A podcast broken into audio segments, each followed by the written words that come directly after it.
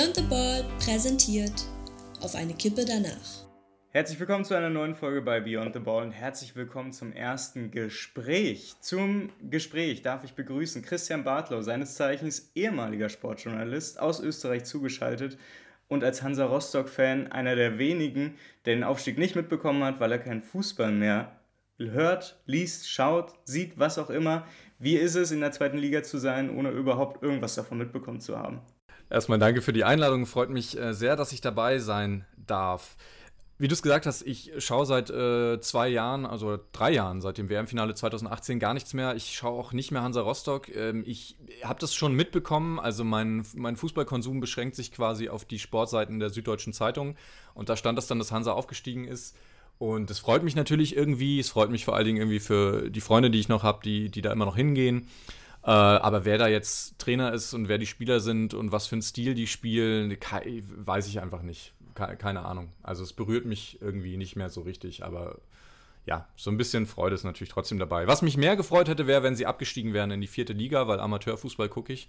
Da hätte ich nämlich mal wieder hingehen können, tatsächlich. Aber ja, das ist nur mein Egoismus. Okay. Ich glaube, wir werden über den Verlauf des Gesprächs ja auch nochmal zu den Gründen kommen, warum du nicht mehr Fußball guckst. Bevor wir das aber machen, lass uns kurz mal quasi auch bei deinem Anfang starten. Ähm, ich glaube, die meisten hier, die den Podcast hören, wissen, dass ich Union Berlin-Fan bin, auch einfach der regionalen Nähe wegen, weil ich Köpenicker bin oder besser Friedrichshain ne? und quasi das Stadion in der alten Försterei direkt um die Ecke ist. Wie ist denn dein Bezug zu Fußball? Ist der auch so klassisch, äh, irgendein Familienteil hat dich hingenommen ins Stadion? Und dann, oh Mensch, sieht alles ziemlich schön aus. Total klassisch, ja. Tatsächlich äh, bin ich in Rostock geboren, bin dann äh, so 100 Kilometer weiter weg aufgewachsen in Mecklenburg und ähm, da fährt man dann halt ins Ostseestadion, das ist ganz klar. Und so hat mich dann auch mein äh, Vater das erste Mal mitgenommen, als ich äh, sieben war, glaube ich, äh, ins Stadion. Äh, gegen 1860 München haben wir gespielt. Und ähm, ja, also war wirklich, also du sagst es klassisch, äh, irgendwie lieber auf den ersten Blick. Äh, ich wollte da immer danach hin, bin danach dann auch in den örtlichen Fußballvereinen bei uns, habe gespielt. Ähm, genau, und, und, und bin dann einfach irgendwie da so weitergewachsen von der, äh, von der Haupttribüne dann irgendwann auf die Fankurve gewechselt, ähm, als ich älter geworden bin, dann mit Freunden immer hingefahren am Wochenende. Also ja, wirklich, wie du sagst, regionaler, klassischer Bezug. Ja so wie man sich halt eigentlich vom Fußball denkt. Der Grund, warum du heute auch hier bist, ist eigentlich vor allen Dingen einer, und zwar hier, ich halte es mal in den Händen, zumindest für Christian, der kann es nämlich gerade sehen. Du hast 2019 ein Buch geschrieben, Ballverlust gegen den marktkonformen Fußball. Ein Buch, was ich wahrscheinlich seit Beginn des Podcasts auch am häufigsten zitiert habe. Und du schreibst quasi in dem Buch nicht nur, warum du den Fußball überhaupt nicht mehr konsumieren magst, sondern du machst das ja auch aus einer sportjournalistischen Sicht. Obwohl du jetzt ehrlicherweise gar kein Sportjournalist mehr sein kannst, wenn du keinen Fußball guckst. Wie ist es denn überhaupt dazu gekommen, zu sagen, oh ja, das ist jetzt eigentlich mein Berufsfeld, aber ich gebe das quasi komplett auf? Ja, sehr gute Frage. Also ich erinnere mich, dass ich in der Redaktion von ntv.de saß, wo ich damals fest war als Sportredakteur und dann lief über den Ticker die Meldung, ähm, die UEFA plant die Nations League. Und da war ich schon ähm, so satt und so äh, wütend, einfach immer, wenn es um die FIFA ging und um die, um die weitere Ausdehnung, Kommerzialisierung unseres Sportes, ähm, dass ich dann spontan zum Kollegen, Kollegen gesagt habe, okay, wenn die das wirklich durchziehen, dann, dann bin ich raus. So. Also sofort, wenn das anfängt mit der Nations League, höre ich auf mit Fußball, weil das kann, ich kann es nicht mehr hören. Ich kann es nicht mehr sehen, ich will es auch nicht mehr. Und das war irgendwie so ein, so ein erster spontaner Wutausbruch äh, quasi. Und ähm, das hat sich dann aber irgendwie immer gesteigert. Also das muss so 2013, 2014 gewesen sein. Und ähm, das war für mich eigentlich eine coole Zeit, weil ich viel in die Stadien gekommen bin als äh, Sportjournalist und dann fährt man mal nach Madrid und schaut sich so ein Champions League Halbfinale zwischen Real und Bayern an. Und das ist natürlich total äh, geil. Also um das mal so profan zu sagen, das macht Spaß und ist eine tolle Arbeit. Aber gleichzeitig, wie gesagt, musste ich immer diese Karl-Heinz Rummeniges dieser Welt fressen und musste mich natürlich auch als Journalist äh, zum Beispiel mit der Vergabe nach Katar, mit der WM-Vergabe nach Katar beschäftigen, mit der Situation der ähm, Arbeitsmigranten dort, die katastrophal ist, wie wir wissen.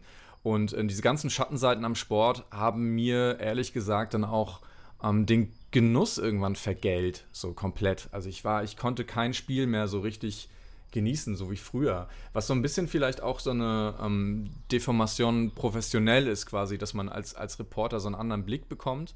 Aber ich habe ja auch mitbekommen, dass vielen Fans ähm, es ja ähnlich geht, ähm, dass also auch aus reiner Fansicht dieser Sport einfach nicht mehr so schön ist. Und so hat sich das über die Jahre weitergetragen und dann ähm, ähm, bin ich irgendwann zu dem Entschluss gekommen, dass ich dann damit aufhören muss. Einfach aus so einer Art seelischer Hygiene auch vielleicht so, weil ich, weil ich wirklich ähm, nicht mehr so gut gelaunt und, und so mit Freude am Sport war ähm, wie, wie früher.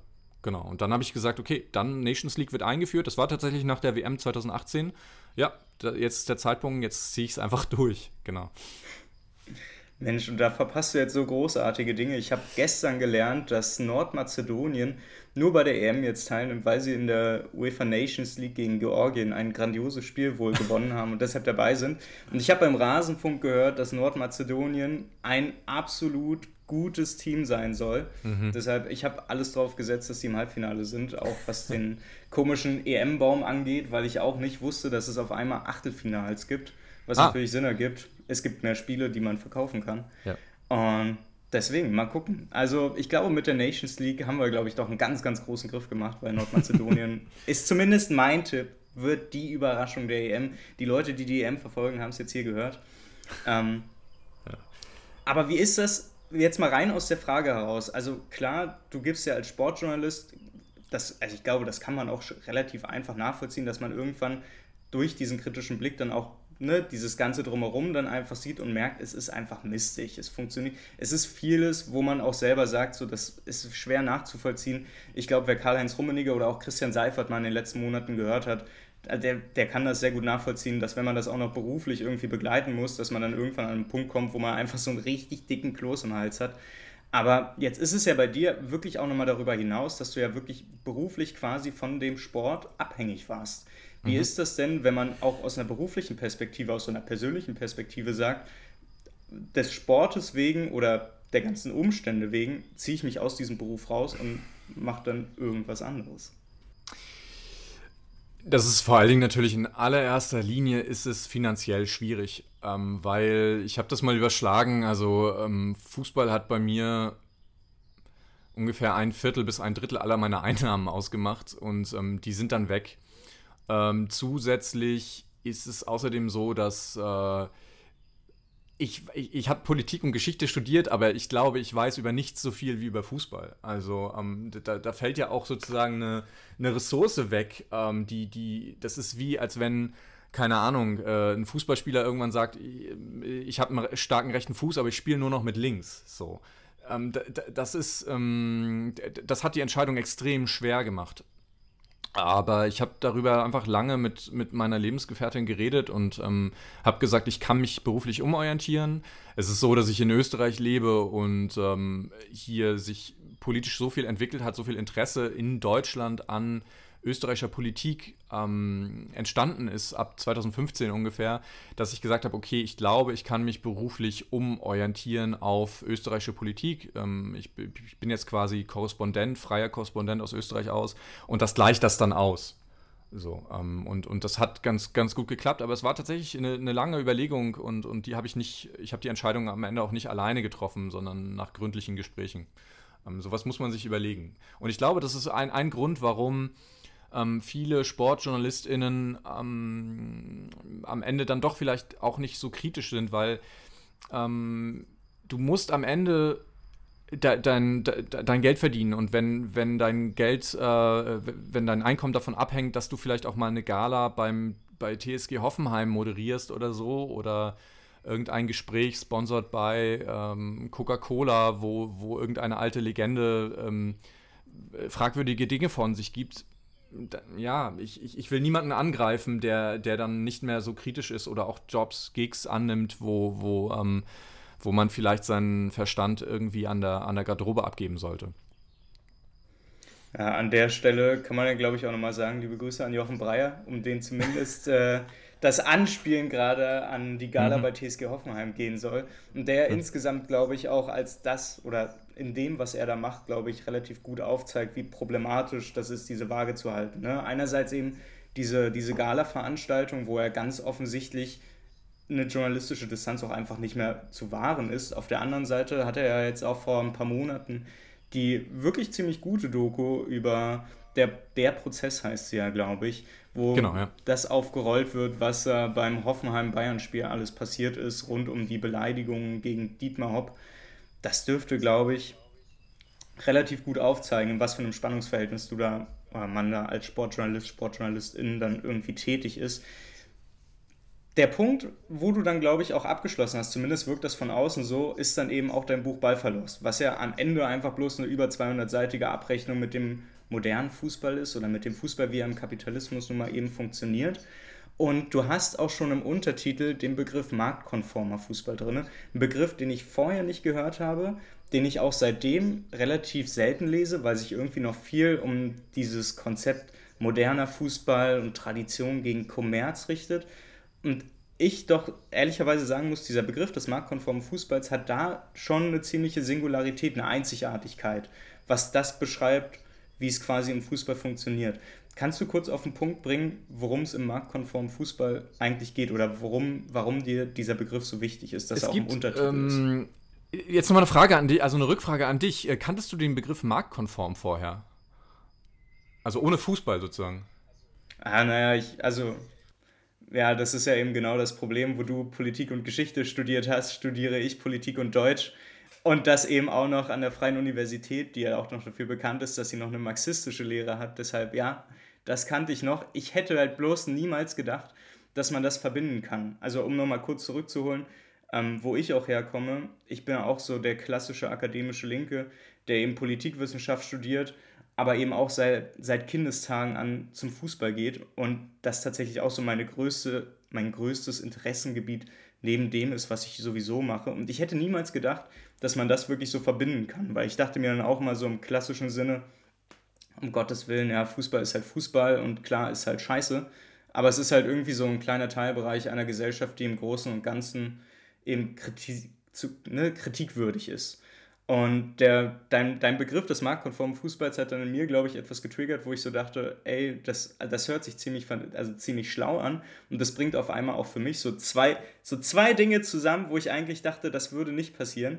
Und es ist ja ehrlicherweise auch Auslöser gewesen, warum dieser Podcast hier existiert, nämlich quasi so Kritiken, auch theoretische Kritik, dann eben auf ein Interessensgebiet anzuwenden, was dann der Fußball ist. Genau, und das, das ist ähm, eben der entscheidende Punkt. Also der Begriff marktkonform kommt aus einer Rede von Angela Merkel 2011 und äh, da bewegen wir uns in dieser Zeit des Euro-Rettungsschirms. Ähm, der portugiesische Ministerpräsident Pedro Passos Coelho hat sie damals äh, besucht und sie sagt dann ähm, zur Frage, wie können wir ähm, sicherstellen, dass auch die Finanzmärkte anerkennen, ähm, die Signale, die wir schicken, wir, wir wollen den Euro stützen. Und dann sagt sie, naja, wir leben ja in einer Demokratie und sind froh darüber. Es ist eine parlamentarische Demokratie und deshalb ist das Budgetrecht ein Kernrecht des Parlaments. Insofern werden wir Wege finden, die parlamentarische Mitbestimmung so zu gestalten, dass sie trotzdem auch marktkonform ist. So. Und das wurde zurechtgestutzt, sozusagen, dieses Zitat, auf, den, äh, auf das Schlagwort marktkonforme Demokratie. Und natürlich meinte sie es nicht so zugespitzt, aber für mich war es damals diese perfekte Zusammenfassung dieses Eindrucks, den man ähm, gerade im Zuge der ähm, Finanzkrise ab 2008 so gewonnen hat. Also eigentlich herrschen hier die Märkte. So. Und alle Player müssen sich nach diesen Regeln des Marktes richten und alles ist auf, ausgerichtet, ähm, Profitinteressen zu bedienen. So, und dann habe ich mir gedacht, interessant, das, das Gefühl habe ich ja beim Fußball auch. Und dann habe ich es mal abgeklopft und zwar als erstes, ehrlich gesagt, beim, äh, beim VAR, beim äh, Video Assisted Referee, äh, beim Videobeweis. Das war nämlich was, was mich irgendwie total getriggert hat. Das war, glaube ich, ähm, deswegen, weil ich bin Fan des ersten FC Köln und ich erinnere mich, äh, November 2017, der erste FC Köln spielt eine Grottensaison, nachdem äh, die Saison vorher so grandios war im Europacup-Qualifikation und so. Also Köln spielt Europapokal, ich fahre nach Belgrad mit, mit Fans und, und schaue mir dort ähm, UEFA Cup an, was, was unglaublich war. Ähm, Und äh, die spielen aber in der Bundesliga eine Grottensaison, haben zwei Punkte am, ähm, am äh, 12. Spieltag und fahren nach Mainz. Und in Mainz spielt ein wirklich unfassbares Arschloch namens Pablo de Blasis. Ähm, so, so ein kleiner Argentinier, der wirklich bei, jeder, bei jedem Hauch fällt. So, das macht er auch, fällt im Strafraum. Und ähm, das wird also an den, an den Videokeller gegeben nach Köln und alle Welt sieht, dass er geschwalbt hat, aber dieser Videokeller entscheidet, nein, es gibt Elfmeter, Köln verliert also auch am 12. Spieltag in Mainz mit 1 zu 0 und äh, hat weiterhin zwei Punkte. So, und, und ähm, wenn ich vorher schon ein Gegner dieses Videobeweises war, habe ich mir ab dem Zeitpunkt sehr tiefe Gedanken darüber gemacht, warum eigentlich braucht der Fußball das, weil die Kreisliga braucht das ja nicht, ne? Und, und der Amateurfußball braucht das nicht. Warum braucht eigentlich der Profifußball diesen offensichtlich auch dysfunktionalen Videobeweis. Ähm, und da ist mir irgendwann, am Ende kommt man halt bei jeder Frage auf das Geld, aber ich wollte ein bisschen tiefer darüber nachdenken, warum ist das überhaupt so? Und wenn man sich das beim Videobeweis anschaut, ist es ja so, ähm, weil wir uns im Profifußball in, in Sphären bewegen, wo eine einzige Fehlentscheidung wirklich ähm, dreistellige Millionensummen kosten kann. Und da, das ist jetzt nicht so weit hergeholt, sondern wenn du dir in der Premier League anguckst, wenn du abstiegst, äh, absteigst als Premier Leagueist, ähm, dann fällst du von äh, TV-Einnahmen in dreistelliger Millionenhöhe auf einstellige Millionenhöhe zurück. So, das heißt, es ist wirklich eine einzige Fehlentscheidung, kann so viel Geld kosten. Das ist unfassbar wenn du dir anguckst, wie viel in, ähm, in Teams investiert werden, gerade in der Champions League, äh, wenn, wenn, die, wenn die Scheichs da ihre, ähm, ihre Portokasse mal aufmachen, was da für Summen investiert werden, die weg sein können, wenn im Viertelfinale ein Schiedsrichter eine falsche Entscheidung trifft. Dann ist dieser Videobeweis auf einmal ähm, total logisch, weil er wenigstens die, ähm, sagen wir mal, die Wahrscheinlichkeit vermindert von solchen Fehlentscheidungen. Und Fehlentscheidungen sind zwar Teil des Fußballs, den wir kennen, den du und ich gut finden, mit dem wir aufgewachsen sind. Fehlentscheidungen sind Teil ähm, des, der Seele dieses Spiels. So. Und der, der, des gesamten Überbaus dieses Spiels, der, des gesamten, äh, sagen wir mal, äh, ähm, auch des ethischen Apparats dieses Spiels, dass du lernst, als, als Mensch an solchen Fehlentscheidungen auch zu wachsen und so und damit klarzukommen. Dieses, all das bricht zusammen mit diesem Videobeweis. Aus dem einzigen Grund, ähm, dass er die, die, die, die Wahrscheinlichkeit sinkt, dass du äh, keinen Profit machst mit diesem Sport oder nicht den Profit, den du, ähm, den du dir erwartest mit diesem Sport. Das ist der einzige Grund, um diese sehr, sehr wesentliche Säule dieses Spiels einfach mal wegzunehmen. So. Und ähm, dann habe ich mir gedacht, ah, okay, das ist also beim Videoschiedsrichter so. Ist das vielleicht auch bei anderen ähm, ähm, Merkmalen des modernen Spiels so? Ähm, lassen die sich auch zurückführen eigentlich auf eine harmonische Entwicklung, die der Fußball ja immer genommen hat? Also der Fußball hat, hat sich ja immer weiterentwickelt, ähm, Abseitsregel, ähm, die, die, die was, was haben wir noch? Die, die Stadien, die immer gleicher werden, also die Vereinheitlichung der äh, aller Spielparameter und so und dann habe ich, hab ich mich gefragt, sind das harmonische Entwicklungen, die einfach jeder Sport auch durchmacht? Oder gibt es so bestimmte Punkte, die sich nur daran festmachen lassen, dass eben vermehrt Geld da reinfließt und dass auch Geld gemacht werden muss mit diesem Sport. Und das ist der, der Grund, warum ich überhaupt dieses Buch auch geschrieben habe, um, um das alles mal abzuklopfen, dieses Bauchgefühl, was ja viele Fans haben. So, irgendwie ist alles immer, äh, alles ist irgendwie immer beschissener. So, das Bauchgefühl haben ja viele Fans. Aber ich wollte das mal analytisch wirklich mir angucken war, was, was, sind die, was sind die wirklichen Kipppunkte und warum sind sie überhaupt gekippt? So. Und äh, ich bin der Meinung, dass es deswegen, weil der Fußball sich eben marktkonform entwickelt. Und da kommt der Begriff dann wieder rein.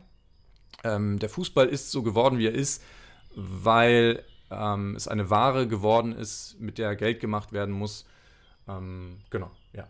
Und damit sind wir ja quasi eigentlich auch schon wieder in der Gesellschaft drin, weil eine Gesellschaft, die auf kapitalistischen Grundsätzen funktioniert, weil wir halt nun mal in einer kapitalistischen Wirtschaft funktionieren müssen und daher auch der Begriff des Neoliberalismus ja dann sehr wichtig wird, mhm. der quasi in seiner spezifischen Form, die wir seit den 1980er, 1990er Jahren auch haben, ja wirklich dafür sorgt, dass sämtliche Lebensbereiche, die wir haben, weiter durchökonomisiert werden. Also du bringst in dem Buch ja auch die Beispiele der Privatisierung des Gesundheitswesens, ne, der mhm. voranschreitenden Privatisierung, die wir ja vor allen Dingen jetzt gerade während der Pandemie ziemlich offengelegt auch sehen, dass das tatsächlich sagen wir mal, ziemlich eindeutig an seine Grenzen stößt. Wir haben Wasserversorgung, die zwar in Teilen privatisiert wurde, wo es dann aber auch immer wieder Bürgerinitiat Bürgerinneninitiativen mhm. gab, die das abgelehnt haben.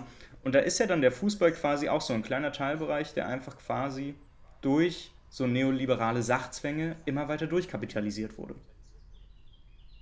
Genau. Und ähm, das ähm, verändert das Spiel an sich, so wie es zum Beispiel ähm, das Gesundheitssystem verändert, wenn wir es Profitinteressen ähm, unterwerfen. Ähm, so wie, ich, man kann ja die Berichte von, von Ärztinnen und, und Ärzten oder auch Pflegerinnen und Pflegern lesen, wo, wo klar wird, okay, ähm, eigentlich so wie ich es verstehe, ganz klassisch wäre ein Gesundheitssystem eins, wo das höchste Gut das Wohl des Patienten ist oder der Patientin. So, und das ist eben nicht mehr so, weil eben Profitinteressen drüber stehen. So, und das ist, das ist sozusagen das, das Klassische, was, was passiert in allen diesen äh, durchökonomisierten Sphären. Wir haben also ähm, nicht mehr ähm, das, das, das, wie soll man das nennen? Der Zweck ist dann auf einmal nicht mehr in sich, sondern ist nur noch im Bedienen des Profits. Und das sieht man am Fußball. Äh, was ist eigentlich der Zweck des Fußballs? So eigentlich ja das Schöne am Spiel. Ne? Also das, das, das, Spiel soll möglichst schön sein und es sollen viele daran teilnehmen können natürlich, soll, soll inklusiv sein, äh, partizipativ sein und so. Aber letztlich soll es einfach hauptsächlich ein schönes Spiel sein. Aber das ist es eben nicht mehr. Und ähm, all diese Fehlentwicklungen, die ich ja aufzeige in dem Buch und die vielen Fans ja auch bekannt sind, sind eben letztlich darauf zurückzuführen, dass es um mehr Geld geht. Und äh, nur um einige äh, Punkte da mal anzureißen. Also gucken wir uns zum Beispiel an die Ausdehnung der Turniere. Wir haben über die M geredet. Du sagst, es gibt jetzt ein Achtelfinale. Ich glaube, es gab es 2016 auch schon, wenn ich mich nicht komplett irre. Ähm, da gab es ja eine Gruppenphase, die so elendig langweilig war. Ist ja unfassbar. Also du hast eine Ausdehnung der Turniere, die eben nicht dazu führt, dass die Qualität gesteigert wird, also die Schönheit des Spiels gesteigert wird, sondern im Gegenteil. Die Qualität der Spiele geht zurück. So. Warum machst du das? Der einzige Grund, den es dafür gibt, ist, dass du mehr Geld damit verdienen kannst, wenn 24 Mannschaften statt 16 spielen. So. Und deswegen leidet die Qualität ähm, des Spiels darunter. Wenn du dir anguckst, die Anstoßzeiten.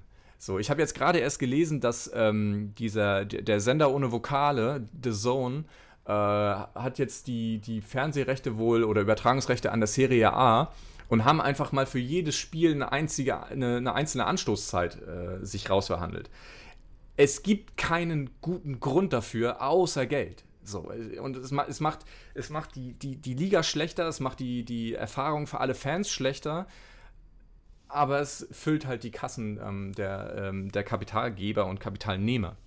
Also ähm, da, da könnten wir jetzt alles durchdeklinieren, was, was uns am modernen oder am, am real existierenden Fußball total nervt. Ähm, das lässt sich daraus zurückführen. Und mein Punkt war vor allen Dingen zu sagen, es schlägt sich auch auf das Spiel an sich wieder, weil, ähm, sagen wir mal so, alles andere ist ja so ein bisschen äh, verhandelbar. Zum Beispiel die, dass jetzt die Stadien alle gleich aussehen. Ne? Ich, also Union, du, ihr habt mit Union ja Glück, die Stadionneugestaltung ist sehr gelungen. Ich finde das sehr schön, wie das, wie das gemacht wurde. Aber wenn du dich in so ein normales Stadion in Augsburg, in Mainz, auch leider in Rostock, muss ich sagen, setzt, äh, sagen wir mal, wenn man dich so reinbeamen würde in so ein Stadion, du würdest ja, glaube ich, nicht mehr auf Anhieb wissen, wo bin ich eigentlich gerade, wenn du das nicht an irgendeiner Bandenwerbung oder so erkennen würdest. Also wenn du so random in so ein Länderspiel reinsetzt und da steht nicht in der Mitte irgendwie Düsseldorf oder so, dann, dann weißt du gar nicht, wo, was für ein Stadion das gerade ist, weil die sehen eigentlich alle gleich aus. So. Und ähm, das kann man aber, das muss man nicht schlecht finden. So. Ich finde, da, das ist verhandelbar. Da kannst du sagen, ja, dafür sind die Stadien aber wenigstens äh, überdacht und, und, und, und, und sind wie gemütlich so, finde ich okay. Kann man sagen, das ist gar keine so schlechte Entwicklung. Ne? Aber wenn es um das Spiel an sich geht, dass das Spiel an sich schlechter wird, zum Beispiel durch äh, Videobeweis, zum Beispiel durch die totale Überreizung der körperlichen Möglichkeiten der Spieler, ähm, wenn äh, die, die Chancengleichheit nicht mehr so gegeben ist, weil alle Parameter wie der Ball, alle spielen mit demselben Ball, ähm, es gibt eine Rasenheizung überall, du hast eine vorgegebene Höhe des Rasens, was ja alles sozusagen die Unwägbarkeiten verhindert. Und wer braucht Unwägbarkeiten? Underdogs brauchen Unwägbarkeiten. Ein Team wie Freiburg zum Beispiel, alle haben es gehasst, nach Freiburg zu fahren, weil dieser, dieser Platz so ein bisschen abschüssig ist. So. Und damit kommen natürlich die Heimspieler, die eigentlich strukturell benachteiligt sind, weil sie haben weniger Etat bei Freiburg und so. Aber die haben Vorteil dadurch, dass ihr Stadion scheiße ist in Wahrheit. So. Dass das Spielfeld eigentlich ungerade ist und alle sich fragen, was geht bei euch ab? So. Und ähm, das, das erhöht so ein bisschen die, die Chance, dass Freiburg auch mal ein Heimspiel gegen, weiß ich nicht, Dortmund gewinnt oder so. So, aber wenn du diese Unwägbarkeiten ausschaltest, machst du das Spiel langweiliger, weil dann klarer ist, dass äh, die, das Team, was die besseren Voraussetzungen hat, auch am Ende gewinnt. So. Genauso die, die Rasenheizung zum Beispiel dazu führt. Ich meine, erinnere dich mal, äh, DFB-Pokal, Werder Bremen spielt äh, bei St. Pauli, das muss, weiß ich nicht, 2006 gewesen sein oder so. Miro Klose hat noch bei Werder Bremen gespielt und Klaus Allofs beschwert sich unfassbar von wegen, wie können wir hier spielen und so. Und alle, die aber Amateurfußball geil finden, sagen, ey, ist doch mega, dass die auf diesem Scheißplatz spielen, weil dann können wir dem Klose auch mal einen mitgeben und dann hat er gar keinen Bock mehr gegen uns zu spielen und wir haben eine Chance zu gewinnen. So. Und das fällt dann weg. Und das macht das Spiel an sich schlechter. Und ich finde, an dem Punkt wird es halt nicht mehr verhandelbar. Da kann man nicht mehr sagen, ja, das finde ich aber irgendwie gut. Nee, so, dann ist der Fußball in sich schlechter geworden, der da gezeigt wird. So, und das ist mein Punkt, wo ich dann auch aussteige. Weil der Fußball, der geboten wird, einfach nicht mehr mich interessiert. So, weil mich interessieren andere Geschichten als äh, die Reichen gewinnen immer. So, das ist eine scheiß Geschichte. Was sind denn dann für dich die Kern, die, oder die eigentlichen Kernelemente des Fußballs? Welche Eigenschaften würdest du mhm. denn dem Fußball, so wie du ihn dann haben wollen würdest, welche Eigenschaften würdest du ihm zuschreiben wollen? eigentlich ja wenigstens Chancengleichheit im Sinne von, es kann schon mal passieren, dass wir gegen euch gewinnen. So, ne? Dass mein Team gegen, gegen deins gewinnt. Das hast du natürlich nicht immer. Überall hast du immer äh, andere Voraussetzungen. Aber ich will nicht, dass das Spiel von vorne hinein äh, so rigged ist. Also, also so, so äh, wie nennt man das? Also, das, dass man von vornherein ungleiche Voraussetzungen hat. Zum Beispiel dadurch eben, dass du, ich meine, guck dir mal die Verteilung der TV-Gelder an, guck dir die Verteilung der Einnahmen aus den Prämien in der Champions League an. So, da kriegen die, die eh schon immer oben landen, die kriegen dann auch das meiste. So, der, der Teufel scheißt da auf den größten Haufen. So, und deswegen wird es von Jahr, von, Jahr, von Jahr zu Jahr unwahrscheinlicher, dass der FC Bayern München eben mal nicht die deutsche Meisterschaft gewinnt. Das heißt, das ist für mich ein klarer Verstoß gegen die Grundregeln ähm, des Spiels, die wir haben. Nämlich wir treten von vornherein 11 gegen 11 an. In Wahrheit spielen die noch nominell 11 gegen 11, wenn Bayern München gegen, weiß ich nicht, äh, Augsburg meinetwegen spielt oder so. Äh, klar, nominell ist das noch so, aber in Wahrheit natürlich nicht. So, in Wahrheit spielen die nicht 11 gegen 11. So. Und ähm, das ist dann will ich das Spiel gar nicht mehr antreten. So. Das, das, das ist kein Spiel, weil, weil das ist im Fußball eigentlich ja das Schöne. So. Im, im, weiß ich nicht, das ist, klingt jetzt romantischer, als es gemeint ist, aber Sepp Herberger sagt, die, die Leute gehen hin, weil sie nicht wissen, wie es ausgeht. Und das stimmt einfach nicht mehr. So, in, in den allermeisten Fällen wissen wir, wie es ausgeht. Ähm, wenn wir nicht gerade irgendwie, weiß ich nicht, wenn nicht gerade Augsburg gegen Mainz spielt, dann, dann ist das vielleicht ein, ein Würfelspiel. Aber so grosso modo wissen wir, die, wie die Tabelle am Ende aussieht.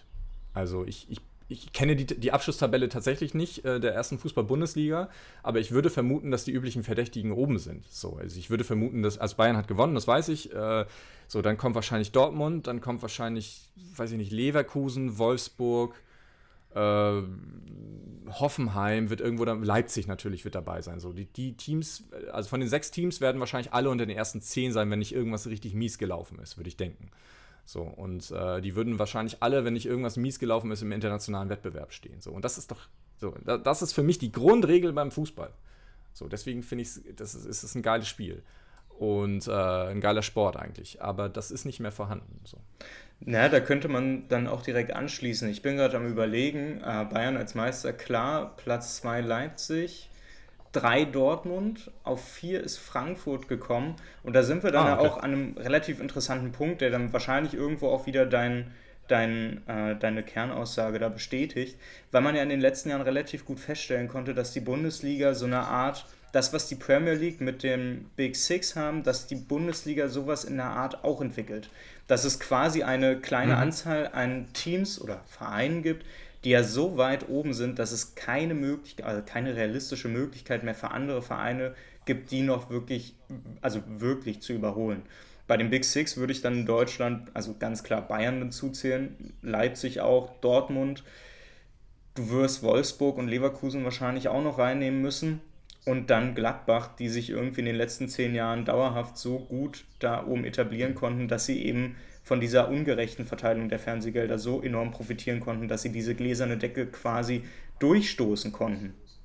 Für Union Berlin zum Beispiel, klar bin ich am nächsten dran, bin ich ja halt auch Fan von, die sind auf Platz 7 gelandet. Das ist für die quasi mittlerweile schon die deutsche Meisterschaft. Und da hast mhm. du ja dann dieses, dieses Problem, das wir durch den marktkonformen Fußball dann erleben, relativ einfach auf den Punkt gebracht.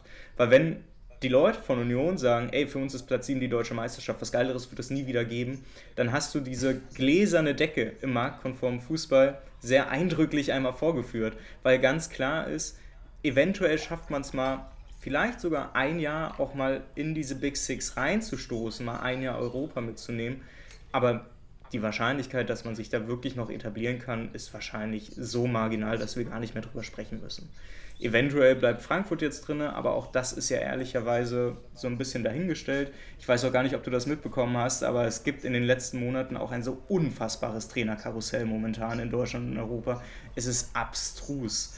Also das, was wir früher irgendwie hatten mit ähm, Hans Meyer hat halt Gladbach trainiert und dann war er mal da oder so, das ist mittlerweile so, also es hat sich so geändert, dass das Trainerkarussell quasi so aussieht, dass der Trainer von Leipzig zu Bayern geht, der Wolfsburger Trainer zu Frankfurt, der Frankfurter Trainer ähm, nach Gladbach und der Gladbacher Trainer in Dortmund jetzt anfängt.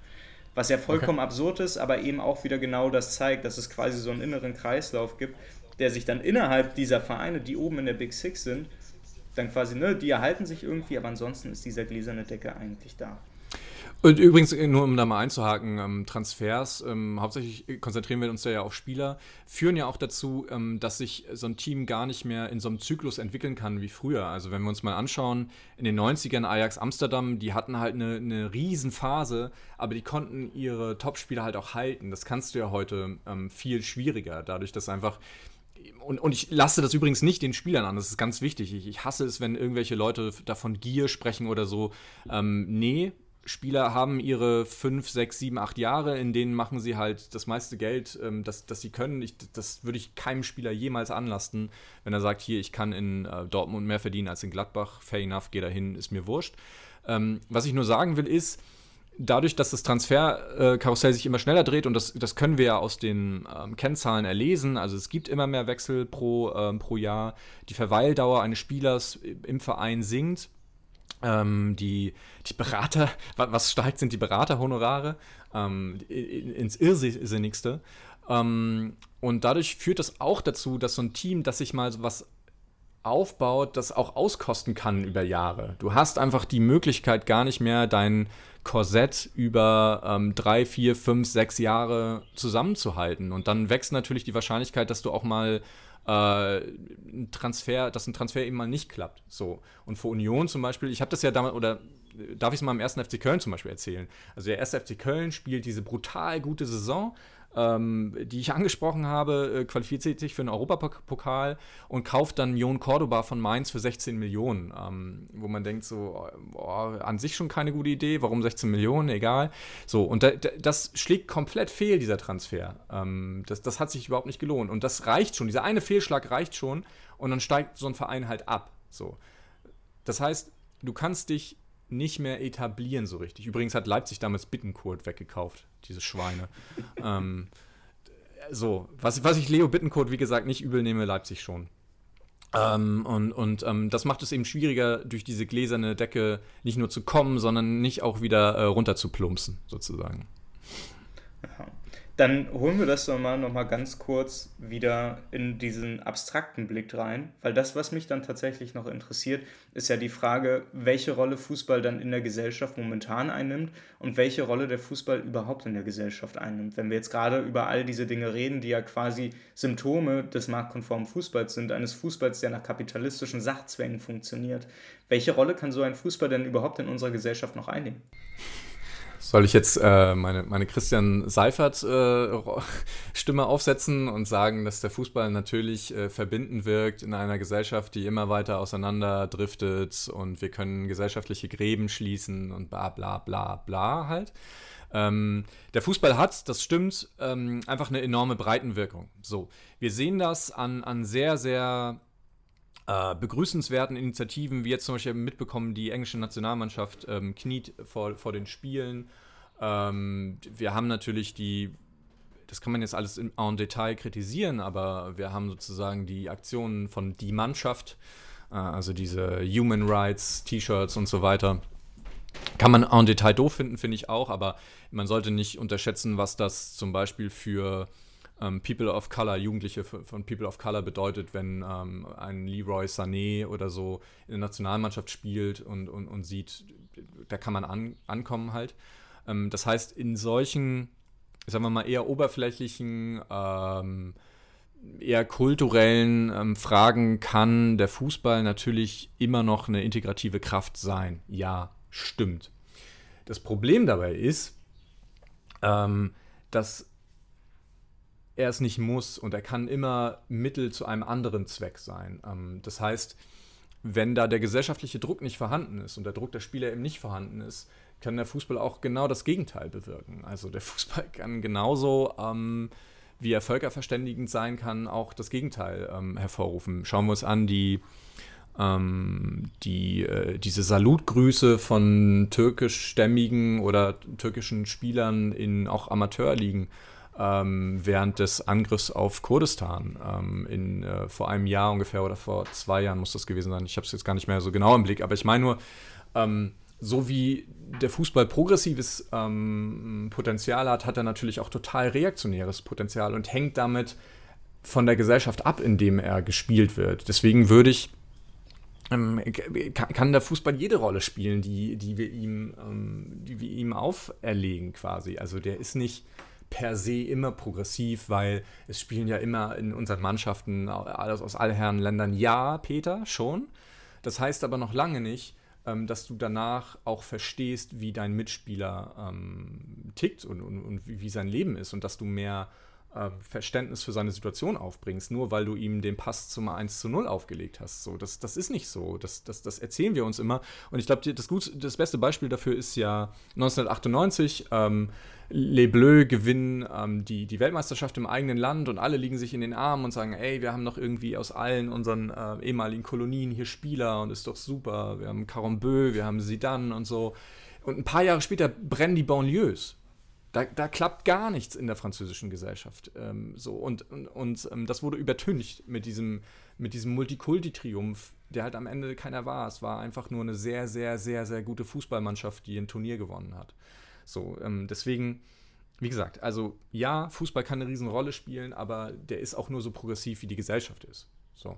Und er ist letztlich, dient er bestimmten Interessen. Und das sehen wir auch zum Beispiel, wenn wir uns die Mannschaft angucken. Ähm, bei, bei, allem Respekt, ich, ich, will das gar nicht kleinreden für das Engagement von äh, Leon Goretzka zum Beispiel, der ja offensichtlich ein sehr kluger junger Mann ist. Aber allein wie das schon wieder inszeniert wurde, ähm, die, diese Aktion, wo sie dann, wo, sie von ihrer Social Media Truppe dann aufgenommen wurden, äh, wie sie das dann pinseln, diese T-Shirts. Das ist so. Ach, ähm, ihr habt dafür gar keine Worte mehr. Das ist einfach so verlogen und so hohl. Und im Zweifel hat man immer so den Eindruck, ähm, dass die so ein, so ein Diversity-Katalog äh, von Mercedes-Benz auf zwei Beinen sind, die ganzen Spieler. So. Ja, das trifft es wahrscheinlich am Ende dann ganz gut. Ich hatte, weil mich die Frage tatsächlich auch nochmal etwas länger beschäftigt hat, so die Frage nach, was, was für eine Bedeutung hat Fußball eigentlich für die Gesellschaft, was für, was für Ideen bringt der Fußball in diese Gesellschaft rein oder welche Ideen einer Gesellschaft reproduziert der Fußball auch hatte ich mir mal von Gabriel Kuhn das Buch äh, Die Linke mhm. und der Sport geschnappt, was ich tatsächlich auch mhm. nur jedem empfehlen kann, der sich da auch ein bisschen kritischer mit auseinandersetzt, weil der die Debatten, die links geführt werden, relativ gut zusammenfasst. Klar, wir haben eine Brot- und Spielefunktion des Fußballs. Die hattest du ja auch irgendwo angesprochen und man findet sie vor allen Dingen während der Pandemie ganz wunderbar. Es ist diese klassische herrschaftssichernde Funktion von wegen hier, Leute, ne, es läuft zwar alles scheiße, aber hier ist der Fußball, gebt Ruhe, freut euch, dass da was da ist. Aber auch darüber hinaus haben wir einige, oder hat Gabriel Kuhn eine, die, einige Dinge herausgestellt, die jetzt vielleicht doch ganz spannend sind, an der, an der Stelle auch nochmal herauszustellen. Er, das sollte man während einer anstehenden EM dann auch relativ fix machen, die Frage des Nationalismus. Wenn wir über Fußball auch immer als ein Sport reden, der in seiner jetzigen Verfassung ganz eindeutig auch von Nationalmannschaften und so lebt, dann fördert er natürlich auch eine Form des Nationalismus, die alles andere als ungefährlich ist. Du sprachst das an mit den türkischen Grüßen und ich glaube sogar, da waren, ich kann mich sogar an einen Spieler erinnern, der das Zeichen der Grauen Wölfe gemacht hat, eine faschistische Unterorganisation des türkischen äh, Apparats, die ja natürlich, da, da können wir nicht mehr irgendwie davon reden, dass der Fußball irgendwie nichts damit zu tun hat und neutral irgendwo steht, sondern er scheint ganz eindeutig auch dafür benutzt werden zu können, um nationalistische Gedanken weiter in eine Gesellschaft reinzutreiben und das ist natürlich mehr als gefährlich. Auch über den Nationalismus hinweg du hast es ja auch schon angesprochen mit dem Rassismus. Wir, wir sehen immer wieder, dass strukturell unsere Gesellschaft natürlich auf Diskriminierung irgendwo beruht. Wir haben Sexismus drin, wir haben Rassismen drin, wir haben über Antisemitismus muss man reden. Alle Dinge, die auch im Fußball stattfinden. Und vor allen Dingen diesen strukturellen Rassismus, der wird super, super selten auch als solcher akzeptiert. Und dazu vielleicht nochmal eine ganz andere Geschichte, um den Bogen dann mal zu spannen, damit das hier für alle dann deutlich wird. Ich habe ja vor einigen Wochen einen Artikel geschrieben, der eine Investigativrecherche ist, über einen Menschen, über einen Afrodeutschen, Raphael Hillebrand, der künstlerischen Tanz betreibt. Und der im Oktober 2020 von dem großen Dachverband Tanz ausgezeichnet wurde und am gleichen Tag rassistische Angriffe erleben musste. Und zwar von den Leuten, die ihn ausgezeichnet haben. Die wahrscheinlich von sich aus selber alle sagen, sie sind überhaupt nicht rassistisch, bla Keks. Und dann sagen sie aber, ja, hier, ne, also, wenn ihr sollt mich in Ruhe lassen, ne, so hier mit irgendwelche Strukturen kritisieren. Und das wäre schon Rassismus, wo man halt immer ganz eindeutig sieht, diese weiße Fragilität.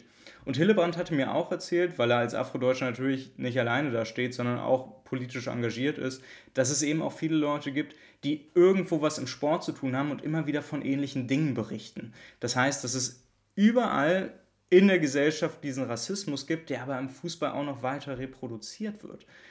Und das fand ich dann auch noch ziemlich spannend, wenn wir darüber reden, welche Bedeutung Fußball eigentlich für die Gesellschaft hat, weil aus so einem weißen Blickwinkel denkt man natürlich dann immer als erstes so, boah, ja, es ist halt, es ist 11 gegen 11, es ist ein super fairer Sport, es ist so schön, es bringt alles so runter. Aber selbst wenn wir darüber reden, dass man überhaupt Sport treibt, dann sind wir in unserer heutigen Gesellschaft ja schon bei so einer Art Körperkult. Ne? Also dann geht es ja auch immer darum, so, boah, guck dir das Sixpack an von dem Kimmich, so wenn die Trikots tauschen oder so. All das bringt ja quasi schon Ideen in die Gesellschaft rein, wo man auch mal überlegen sollte, ist das überhaupt so, so gesund, wenn junge Menschen solche ne, solche Körper sehen und das dann immer dargestellt wird, als wenn das irgendwie das einzig Gute wäre. Das so, dieses so, ja, so muss ein Körper aussehen. All das wurde auch in den letzten Jahrzehnten ja immer wieder auch missbraucht, wenn ich so daran nachdenke, dass auch im Nationalsozialismus der Fußball ja gar nicht so kritisch gesehen wurde. Die Professionalisierung hat der Nationalismus ziemlich kritisch gesehen, wenn ich richtig bin, ne? Ja, ja, genau, das war natürlich irgendwie äh, das Profitstreben, ähm, da waren die, die Nazis hier, haben das zumindest in ihrer Ideologie natürlich für etwas nicht äh, dem, dem idealistischen Deutschen Inhärentes begriffen und haben das ähm, deswegen abgelehnt. Ähm, also aus sehr fadenscheinigen ideologischen Gründen natürlich, ja, genau. Ja. Okay, dann lass uns mal einen Bogen spannen zu wieder reichlich aktuelleren Dingen.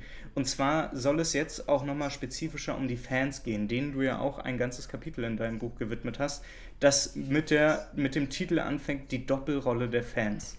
Was zur Hölle ist denn eine Doppelrolle? Die, ähm, die Doppelrolle der Fans begründet sich darin, dass sie einerseits Konsumenten sind ähm, dieser, ähm, sagen wir mal, dieser Ware äh, Fußball. Also das heißt, du zahlst dein Ticket und dafür konsumierst du Spiel XY.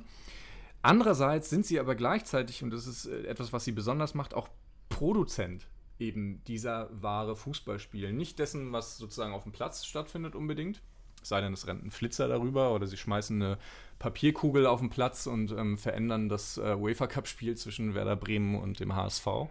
Ähm, aber sie sind Produzent der gesamten äh, des gesamten Erlebnis Profifußball, indem sie ähm, Gesänge, ähm, Choreos machen und so weiter. Das heißt, zum Paket Profifußball, das letztendlich ja verkauft wird von, von der ähm, DFL dann an die Medieninhaber, ähm, das wird im Wesentlichen von den Fans mitbestimmt. Das heißt, ähm, die Stimmung, die produziert wird, die nutzt die DFL dann, um das in, auch in, in anderen Ländern anzubieten und zu sagen, wir sind hier die geilste Liga Europas, weil wir haben noch geile Stimmung auf den Rängen und so. Das ist ja ein Teil der Marke Bundesliga. So, und das sagt die Bundesliga auch ganz offen. So.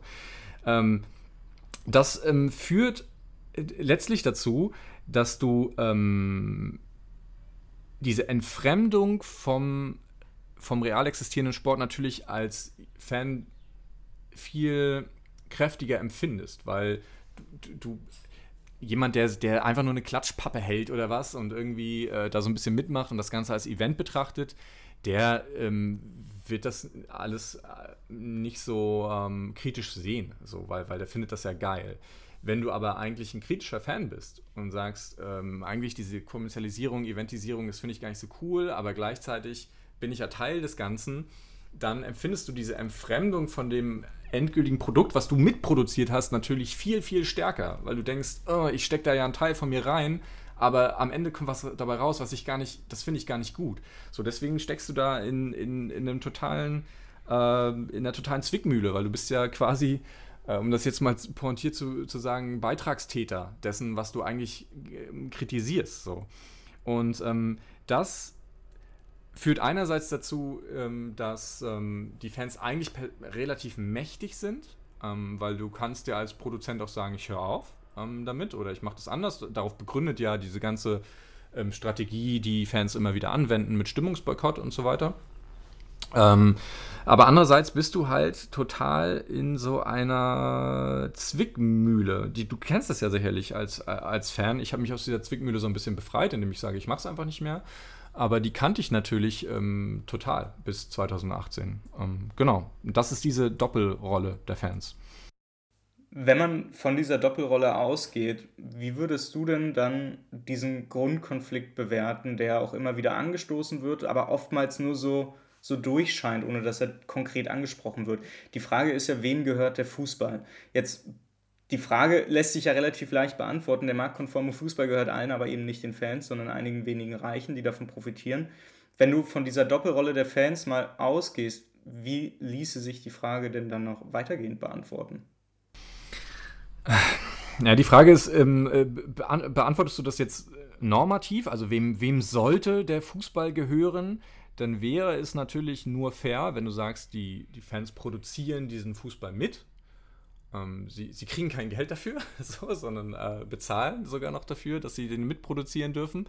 Dann wäre es natürlich daraus ableitbar, dass es nur fair wäre, den Fans einen höheren Anteil zuzugestehen. So, das ähm, es ist nicht mal eine, eine, eine, moralische Kategorie oder so, sondern eigentlich eine ganz nüchterne Kategorie. Also der Fan trägt zum Erlebnis bei, also sollte er auch mehr Mitspracherecht haben. Also beantworten wir das normativ. Finde ich, aus dieser Doppelrolle lässt sich ein hoher Anspruch ähm, ableiten, daraus, wem der Fußball gehört. Nehmen wir es formal juristisch sozusagen. Ähm, dann ist es so, dass ähm, wem gehören die Vereine?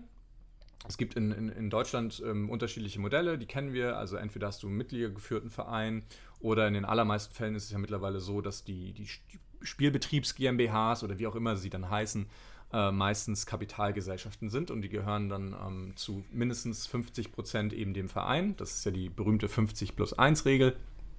Ähm, gehören also zu mindestens 50 Prozent dem Verein und sind dadurch durch die Mitglieder mitbestimmbar, aber eben zu einem bestimmten Prozentsatz dann auch Privatpersonen oder Unternehmen äh, strategischen Partnern. So, ähm, was halt zum Beispiel bei Bayern Adidas ist oder Audi und so, ne? So, und ähm, dann ist die Frage, wer äh, hat die wirkliche Macht natürlich? Also wenn du kannst natürlich irgendwie 90 Prozent der Anteile haben als Mitglieder geführter Verein. Also wenn du am Ende nichts zu sagen hast, ist das ja wurscht. So. Und wenn wir uns angucken, wem gehört der Fußball wirklich, wenn wir also analytisch draufschauen, dann sehen wir, dass an den Schalthebeln der Macht sitzen Vertreter des, ähm, des Kapitals. So klar. Also da sitzen eben, also der Adidas-Chef oder ehemalige mittlerweile Adidas-Chef Heiner sitzt dann eben im Aufsichtsrat von, von den Bayern. Ähm, der der äh, Chef von BN Sports, der gleichzeitig dann auch der, ähm, also BN Sports, Entschuldigung, ist eine ähm, katarische TV-Sender, der äh, Rechte hat an der Champions League zum Beispiel, aber auch an der französischen Liga, wo derselbe Mensch wiederum Präsident äh, von Paris Saint-Germain ist. Ich sage den Namen jetzt nicht, weil er mir gerade nicht einfällt, Entschuldigung. Ähm, aber der sitzt dann auch im äh, Exekutivkomitee der UEFA. Das heißt, der Fußball hat Strukturen geschaffen, wo an den entscheidenden Schalthebeln ähm, der Macht eben nicht die Mitglieder von Fans, äh, Entschuldigung, die Mitglieder von Vereinen sitzen oder Fans sitzen, sondern da sitzen Vertreter des Geldes, das in den Fußball reinfließt, damit sie bestimmen können, wie es im Fußball läuft, damit sie bestimmen können, welche europäischen Wettbewerbe wird es geben, welche Anschlusszeiten wird es geben und so weiter. Das heißt, wenn wir analytisch drauf gucken, wem gehört der Fußball, dann hast du recht, allen außer den Fans und nochmal zugespitzter gesagt, den Leuten, die das Geld auch reinschieben in den Fußball. Wie bewertest du denn dann an dieser Stelle angekommen solche Versuche wie zum Beispiel die Taskforce Zukunft Profifußball, die ja explizit versucht, FanvertreterInnen reinzuholen und quasi in dieses institutionelle Spiel irgendwie zu integrieren? Ey, also. Äh, müssen wir jetzt echt von der Taskforce anf anfangen. Okay, also. Diese Taskforce. Es tut mir leid, es tut ja, mir leid. Ja, eben, aber, aber es könnte lang werden, weil ja ein Riesenhals auf diese. Das ist. Also diese Taskforce Profifußball ähm, hat ja Anfang Februar ihren äh, zusammenfassenden Ergebnisbericht veröffentlicht. So. Und wenn du dir das mal anguckst, also spielt bitte nicht Bullshit-Bingo währenddessen, äh, wenn ihr euch das anguckt, weil das wird viel zu schnell besoffen. So. Also nur um das mal in den Schlagwörtern durchzugehen. So die haben Ziele formuliert, wie soll 2030 soll der Profifußball in Deutschland aussehen. So. Natürlich soll die Bundesliga äh, eine der beliebtesten Profisportligen der Welt sein. Sie soll sportlich erfolgreich sein, wirtschaftlich gesund. Der Wettbewerb soll fair und integer sein. Deutsche Clubs sollen trotzdem an der Weltspitze sein. So, dann haben wir die Bullshit-Wörter, Nachhaltigkeit, äh, soziale Verantwortung, Good Governance, äh, partizipative Strukturen soll es geben. Es soll Geschlechtergerechtigkeit geben. Ähm, es soll. Warte, was haben wir. Ah ja, Integrität natürlich fehlt noch. Es fehlt noch Transparenz soll herrschen, natürlich. Wirtschaftliche Vernunft soll herrschen, demokratische Strukturen, Compliance, bla bla bla. Also der ganze Scheiß, den wir seit 30 Jahren oder 20 Jahren mindestens diskutieren, nur unter modernen Stichworten, steht in diesem Ergebnispapier dieser Taskforce es ist. Es ist an Aufgeblasenheit letztlich einfach nicht zu überbieten. So. Wenn man sich anguckt, wie wollen die das wirklich erreichen, so, dann kommen die auf 17 Forderungen insgesamt. So, diese 17 Forderungen, allein fünf davon sind, wir gründen eine Kommission für irgendwas. Was ja, äh, was ja Bullshit-Sprech ist für, wir vertagen das auf den St. Nimmerleins-Tag so. Wir, wir, gründen da mal einen Arbeitskreis und dann reden wir nochmal drüber so. Also sie wollen eine Einrichtung einer Kommission für Nachhaltigkeit und Verantwortung. Sie wollen eine DFL-Kommission für die Intensivierung des Dialogs mit unterschiedlichsten Fangruppen. Ich meine, frag doch mal Fangruppen, erfahrene Fangruppen, seit wann die mit DFB und DFL reden. Ja, nicht erst seit gestern. Warum brauchen die denn eine scheiß Kommission, um nochmal drüber zu reden, wie man mit Fans redet. Da braucht man keine Kommission, da braucht man den echten Willen dafür, Fans auch einzubinden. Den gibt es nicht. Seit Jahrzehnten nicht. So, und das wissen erfahrene Fanvertreter schon. So, und da muss man sich jetzt mal angucken, wer sitzt in dieser Taskforce. So, das sind äh, 37 Mitglieder, davon sind sechs Fanvertreter. So, dazu kommen äh, solche Menschen wie Oliver Bierhoff, dann sind da Manager von McKinsey, der Beratungsagentur, drin, eine Vertreterin von Jung von Matt Sports, was so eine ähm, Sport-PR-Klitsche ist. So, dann sitzt da drin wirklich das Windelweißte, was der Bundestag hergibt. Lars Klingbeil von den Sozialdemokraten, Cem Özdemir von den Grünen. So, wenn man mal hören will, was die zu sagen haben zu diesem Thema, kann man sich mal den Spaß machen und das äh, Deutschlandfunk Sportgespräch zu diesem Thema nachhören, was glaube ich im März erschienen ist. Da sitzt also Lars Klingbeil und er erzählt diesen selben Sermon von, äh, ja, wir, die Clubs müssen ja jetzt auch was machen und wir sehen ja, dass es so nicht weitergeht und wir wollen ja am Ende alle dasselbe. Nein, Lars. So, wir wollen nicht alle am Ende dasselbe. Das stimmt einfach nicht. So, das ist eine typisch sozialdemokratische äh, Gesellschaftsanalyse, die ist aber so dumm, wie es nur geht. So. Ähm, es wollen da nicht alle dasselbe. Jung von Matt Sports und McKinsey wollen nicht dasselbe vom Profifußball wie die Fanvertreter, die da drin sitzen. Und deswegen frage ich mich, warum die als Fanvertreter da wirklich rein, also bei allem Respekt für, für Menschen wie Helen Breit zum Beispiel, die machen super Arbeit. Ich, ich, also nichts gegen deren Arbeit so. Ich verstehe bloß nicht, warum sie immer noch glauben, nach Jahrzehnten der schlechten Erfahrungen äh, mit, mit solchen Kommissionen und solchen Laberrunden, warum die immer noch glauben, da was zu erreichen. Ähm, und warum die immer noch glauben, dass am Ende, wenn sie ein 17-Punkte-Papier äh, vorstellen, wo drin steht, dass die nächste Kommission gegründet werden soll, warum die glauben, dass bis 2030 sich irgendwas verändern soll. In den neun Jahren können sehr viele Kommissionen entstehen. Kein Zweifel. Aber dadurch ist keinerlei Fortschritt zu erwarten in irgendeiner dieser Punkte, die angesprochen werden, äh, wurden. Also, ich bin da ehrlich gesagt perplex, warum Fanvertreter das immer noch machen und nicht das machen, was funktioniert hat. Was nachweislich funktioniert hat, waren immer wieder Stimmungsboykotte äh, und war, ähm, sagen wir mal, äh, verhärtetes Auftreten, um es mal vorsichtig zu formulieren. Das ist, was funktioniert hat. Ich sehe nicht, wo Kommissionen funktioniert haben in den letzten Jahrzehnten. Und wenn ich mir diese Taskforce und das Papier angucke, ich meine, macht euch alle mal den Spaß und lest euch das durch es ist, äh, weiß ich nicht, ähm, einfach nur das nächste Papier. Ich weiß nicht warum. Es gibt ja keinen Umsetzungsmechanismus. Es gibt ja nicht etwas, wo du sagst, so, wenn ähm, der Frauenanteil in euren äh, Aufsichtsräten nicht 50% ist bis 2030, kriegt ihr drei Punkte abgezogen in der Saison 2030-31. Da steht ja ja nicht drin. So, und solange das nicht so ist, wird nichts passieren. Gar nichts. Warum dann auch? So, das sehen wir ja an allen politischen. Guck dir die Frauenquote im äh, in, in Deutschland insgesamt in den, in den Aktiengesellschaften an. So, da passiert gar nichts, wenn das nicht wirklich mit Strafe bewährt ist. So, deswegen, wie gesagt, ich bin total mh, mm, ratlos, warum Fans da noch mitmachen. Ich meine, das ist eine gute Frage. Und dieser, dieser radikale Ansatz von wegen, man bleibt in der Fundamentalopposition, das ist ja tatsächlich die einzige Option, die wie du gesagt hast, in den letzten Jahren auch gezeigt hat, dass tatsächlich was möglich ist. Und ich halte es tatsächlich dann auch sehr, für sehr interessant, darüber zu sprechen, was Reinhard Grindel als ehemaliger DFB-Präsident in der vorhin angesprochenen Dokumentation Der Prozess von Jochen Breyer auch gesagt hat.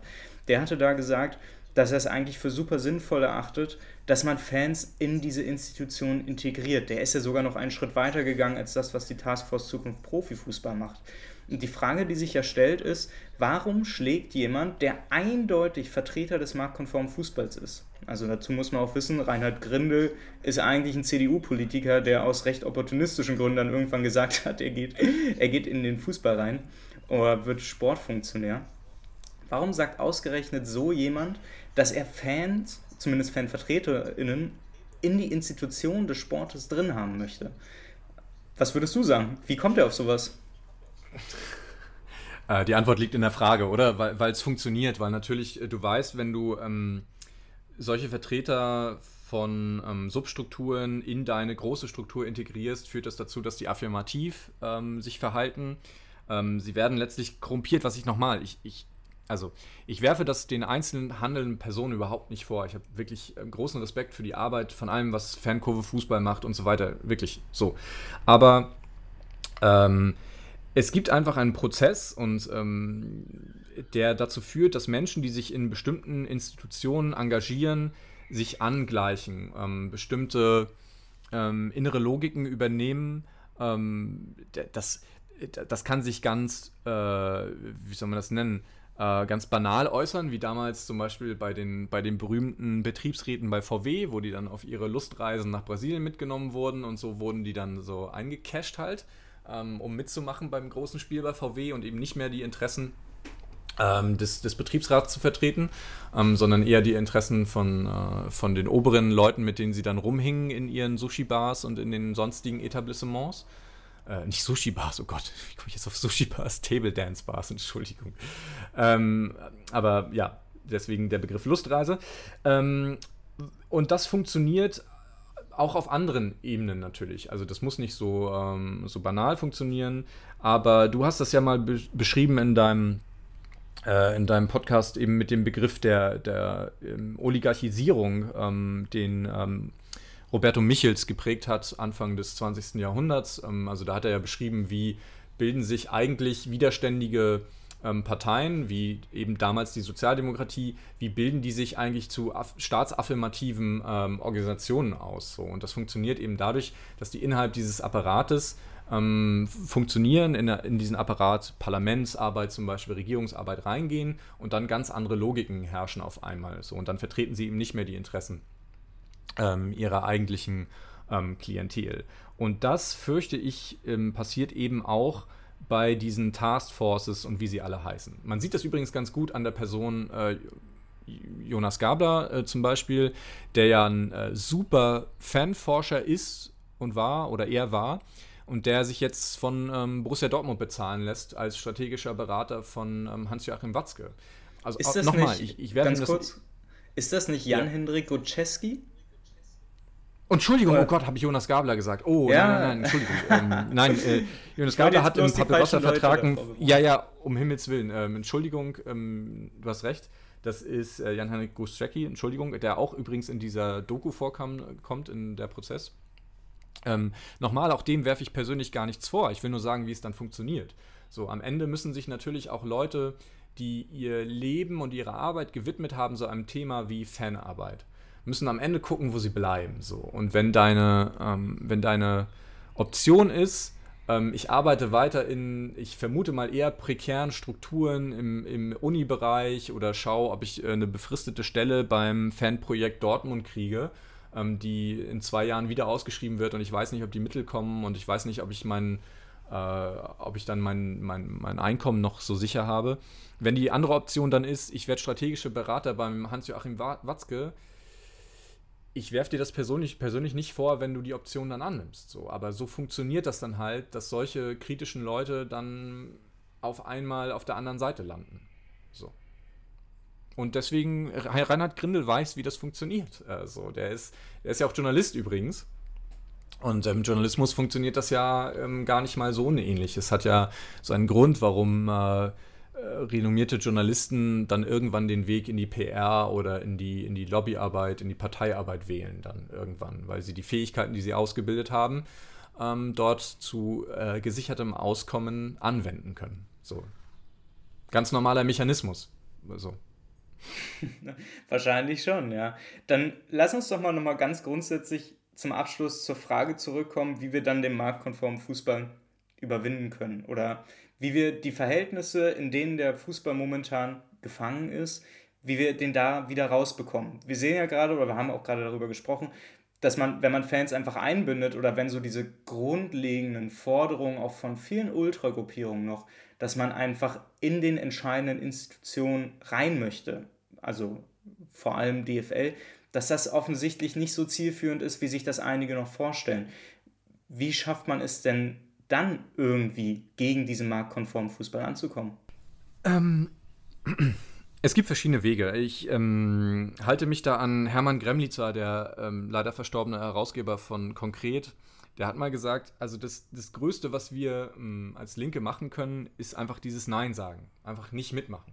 So, und mm, jetzt ist die Frage, muss man das dieses Nein sagen so auslegen wie ich äh, und wirklich auch gar nichts mehr gucken und irgendwie äh, Abos kündigen und so weiter.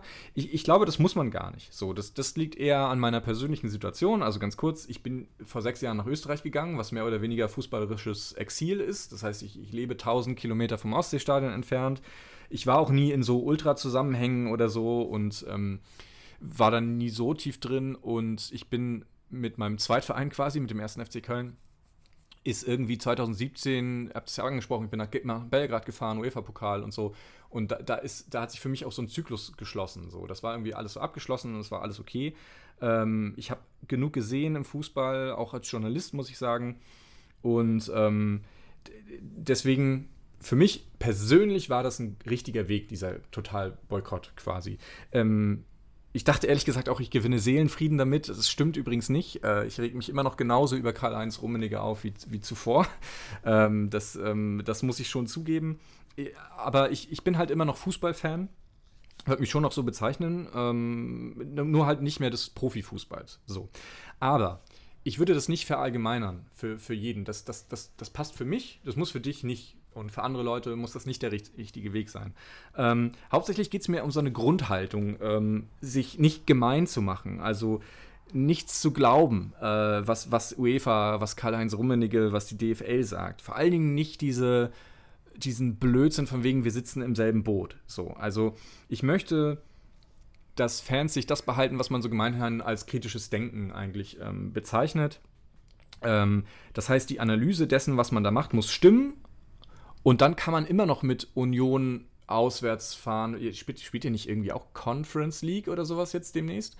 So, also so, ja, so, da kann man immer noch irgendwie europäisch auswärts fahren, weil es nun mal geil ist. So, das mache ich ja niemandem zum Vorwurf. Äh, so, aber wichtig ist, sich dabei trotzdem die kritische Haltung zu bewahren und, und richtig zu analysieren, zu analysieren, ähm, was da passiert. Und was man dann, glaube ich, eben nicht machen kann aus dieser Analyse heraus, ist äh, bei diesen äh, Potemkinschen Dialogen mitmachen als, als Fans. Das geht nicht so. Man kann auch nicht auf FIFA-Reformen hoffen. So, was, was ist das denn? So, da kannst du auch glauben, dass man irgendwie die Mujahideen mit einer Gesprächstherapie zu Feministinnen machst. So, das, das wird nicht passieren. So, das, die FIFA ist eine kriminelle Vereinigung. So, das, da gibt es nichts zu erwarten. Da gibt es keine Reformen zu erwarten und nichts. Die kann man zerschlagen oder eben nicht. So, das, so, das sind die zwei ähm, Optionen.